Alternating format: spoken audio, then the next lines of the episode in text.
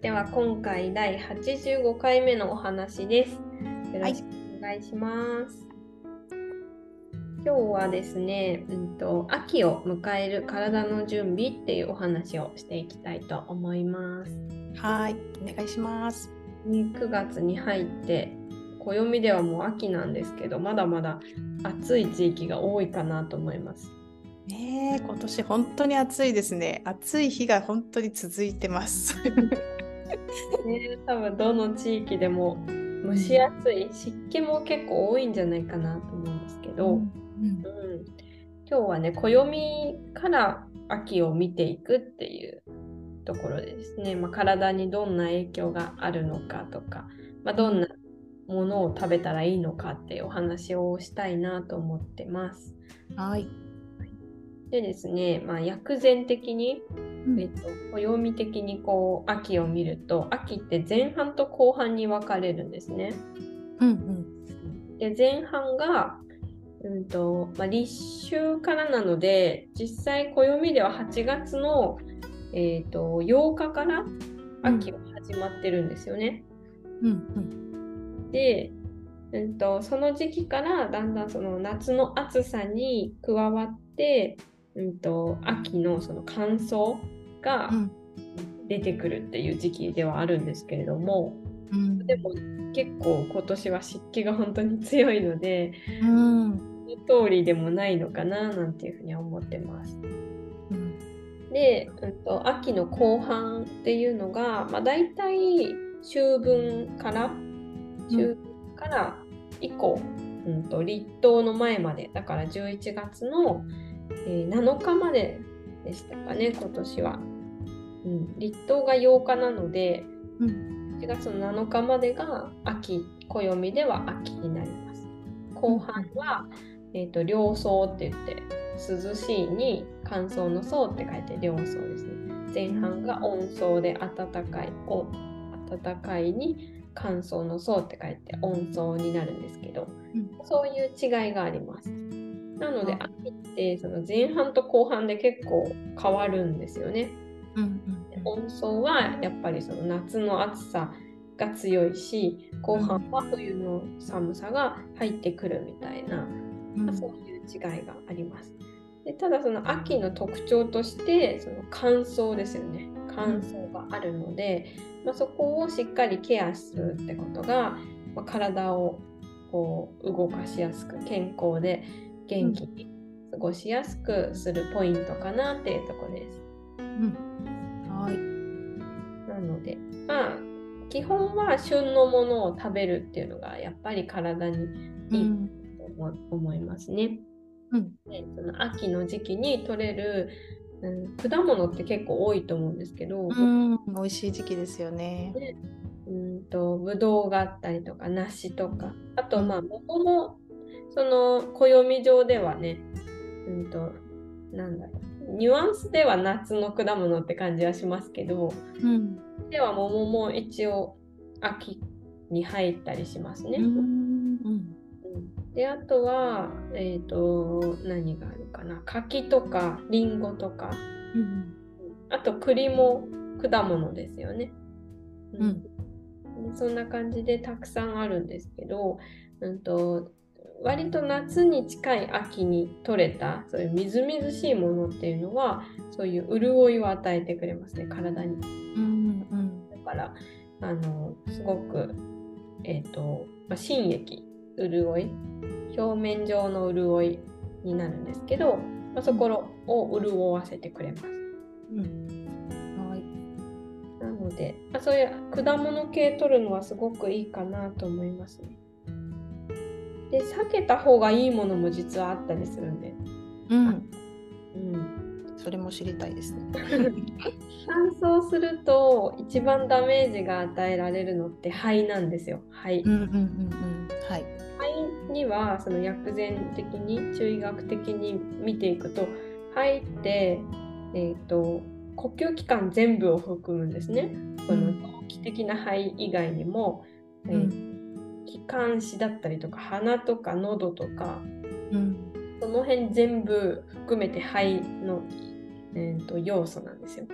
うん。なのでそこをとにかく潤わせるっていうのが大事で、うん、で、えっと、それを阻害するものっていうのがあってそれが辛い味なんです。うんうんうん、だからまあ唐辛子とか辛いですけど、うんうんうん、唐辛子食べた時むせたりするじゃないですか。うん。はい、それってすごい肺にダメージなんですよね。うん。だから避けた方がいい良かったりします。うん、特になんかこう体がほてる人とかあと炎症が起きる、まあ、腰が痛いとか、うん、こういう人っていうのは、まあ、肌が乾燥するとかもそうですね、うん、とか便秘がちっていう人は辛い味っていうのは避けた方が良かったりします。うんなるほどね。一致しないように思えて、うん、あの薬膳的に見ていくとあの変わって変わったりしますね。その辺は、うん、あの一緒同じ同じだったりします、うん、なので、まあ、そういうふうにポイントを押さえてケアしていくといいかなと思ってます。はい。なので、まあ、そそこですかね。潤いをとにかく体に補うってことと、うん、あとはそういうふうに発散しすぎない、うん、発散させすぎないっていうのがすごく大事なポイントになりますね。はい、そういう収穫された旬のものっていうのはすごくいいかなと思います。うん、そうですね。美味しいしね、秋は。なんですよ。うん、そうそう。なので、まあ、そういったものを食べながら、うん、そういう芸術の秋っていうのも、うん、芸術に触れたりとか読書に触れたりとか、うん、読書の秋っていうじゃないですか、うんうん、そういうのは本当に心に潤いがね与えられたりするので、うんうんうんうん、素敵そうそういう、うん、潤いをねとにかく大事にするといいかなっていうとこですね。おいいですね。じゃあ潤いがキーワードですね。日は、うん、楽しんでいただけたらなと思います。はい。はい。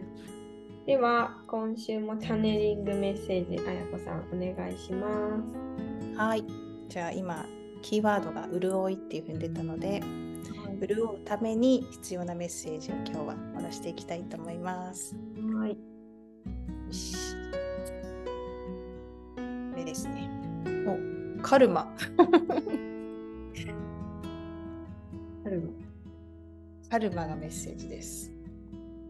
うん日本語では因果応報とかねあとは原因と結果とか、うんうんうん、どうでしょうか？潤うために。難しいですね。あ難しいですか？今日は。因果応報。うん。なんか私がこうピンときてるメッセージだとあの潤うってすごい簡単なのかなと思いました、うん、何か原因があって結果がある。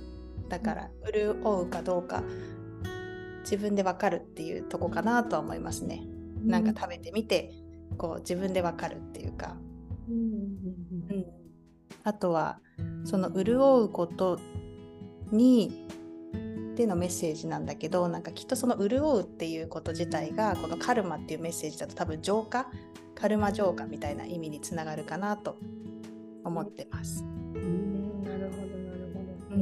からこう潜在意識が書き換わるタイミングとかね、うん、多分夏ねこう今年は酷暑だとあるので、うんうんうん、そういうのがちょっとこう潤うことで浄化されていくちょっとこう疲れが飛んでいくみたいなイメージも感じますね。うん、ですね。確かに。大事かもしれないですね。うん、うん。浄化。いいですね。うんうん、あとはその潤うことで変化するチャンスみたいなねそういうのかなと思います。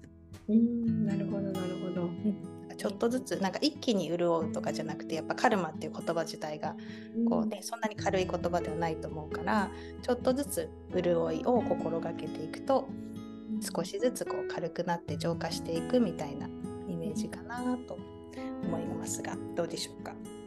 確かにそうですね。